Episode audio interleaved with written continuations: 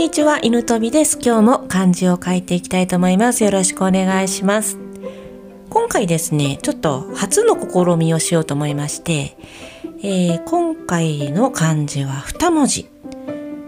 子供という字と親という字を選びました。というのもですね、最初は親という字を書こうと思ったんですけど、この親はやっぱりあの子供あっての親だなというのでもう切っても切り離せない関係なので2日間にわたってシリーズということで2文字シリーズをしてみたいと思います。まず今日の漢字は子供の子から書いていきますね。子供の子これ漢字の成り立ちはもう見て分かりやすいですね。これ赤ちゃんの形なんですよ。産着にくるまれた赤ちゃんから子供赤ちゃんの意味になったそうですまあねもうね親のいない子供はいないわけなんですけどその私たちも子供なわけでで中にはもう親になったという人もいますよね。もう切っても切り離せない関係がこの親と子でしてで私たちがですね幸せに生きていく幸福であり続けるためにはやっぱりこう安定したその愛情といいますかもう安心のある絆を結んでいることがやっぱり大切なんですよね。でこの親子の話ってもう本当にたくさんいろいろ話すことがあって何を選ぼうかなと思ったんですけど今回はね私たちが赤ちゃんからその子供とかねの頃の家庭の環境で影響される愛着スタイルというものをお話ししようと思ってます。この愛着スタイルとは何ぞやということだと思うんですが愛着スタイルというのはもう簡単に言えば、まあ、あの人との人との距離の取り方とか距離の置き方ですねこの愛着スタイルっていうのが、まあ、ちょっと変な風になっちゃった人はその愛着障害っていうのが出てきてしまって大人になってねまあなんかあの人間関係にトラブルを起こしやすいとかうつとかになりやすいとかは言われてるんですよね。でこれはもうこの愛着スタイルというのは、まあ、いろんな形が4つぐらい形があって分かれていくんですけどもう親と子供の距離感でほぼほぼ決まるんですよね。で親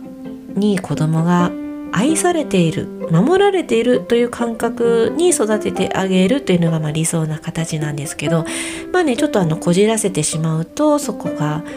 あの親から守られている感覚がないと思ってしまう子供に育ってしまうとその愛着障害というのがどうしても出てきてしまうわけなんですよね。でこの非常にデリケートな問題なんですけど将来の人間関係に影響が出てくるのにはやっぱりね守ってくれる存在である親または親の代わりですよねがとてもその子供との距離感で決まってくるよということなんですけどちょっと難しい問題ですよね。やっぱりこのどういう愛着スタイルを持つかによって大人になっての対人関係とかがやその仕事のやり方ねとかその人生に対するまあ姿勢まで大きく左右されるというわけなんですよね。であともう自分の言いたいことが言えるとか困った時は助けを求めることができるとかねもう自分を守ることもできるし、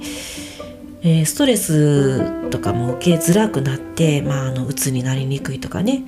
でやっぱ人に受け入れられるという自信といいますか人に受け入れられるし人を受け入れることができるというのはやっぱり成功のチャンスもつかみやすくなりますよね。で昔はですねこの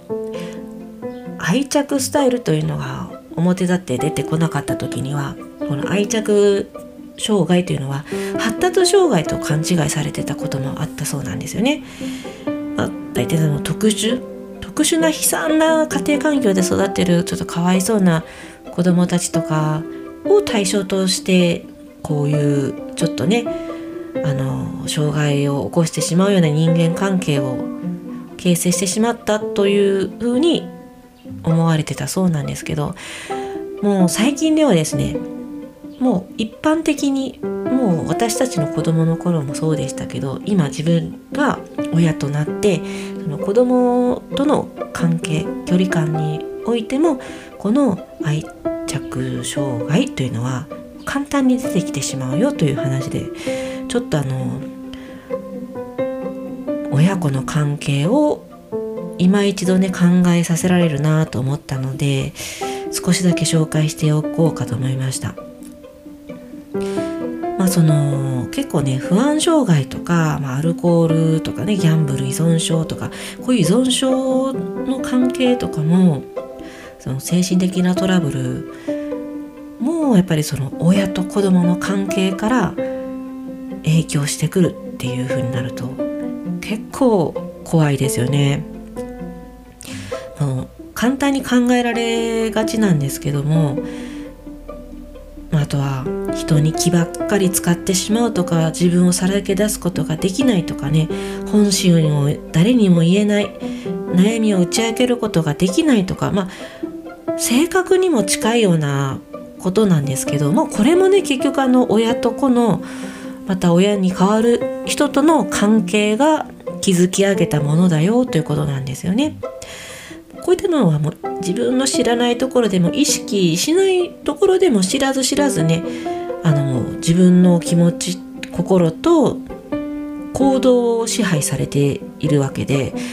これ重大だなと思いました。私もあのね3人の娘の親なので自分とその子供との距離感、ね、愛情の表現とか大丈夫かなっていうふうに思い直してるんですけどどうすればね人生がこの子たちの人生が生きやすくなって実り豊かあるもう幸せな人生を歩んでもらえるかっていうのをねやっぱこの考えるわけじゃないですか親は。親は何をすべきかそういう障害があるっていうのだけでも分かっておくと全く変わってくると思うんですよね。問題があるのはもう仕方ないんですよ。だからこの愛着の傷をねもうつけてしまった傷はどうしようもないのでその子供たちの傷をどうしてどうしたら克服できて安定した愛着スタイルを持つことができるかそのね不安定な部分をいかにね抑えると言いますか補うというか修復することができるかということなんですよね。ちょっと今回は難しい話なんですけどやっぱり親と子というのはそれだけ深いんですよね。まあ、あの何を話そうかって考え出したらたくさん出てきてまとまらなかったんですよね。でもやっぱりその根本的な親子の関係から話すんだったらこの愛着スタイルの話かなと思ってはいるんですよね。まあ、結局は母親って赤ちゃんのニーズに応えることでその赤ちゃんに守られている感覚を与えるわけじゃないですか。でその親から何をしても守ってもらえるという安心感が子どもの、まあ、精神に良い影響を与えてるわけでそのねやっぱりね生い立ちで変わってくるというのはとっても大切だし意外とやっぱも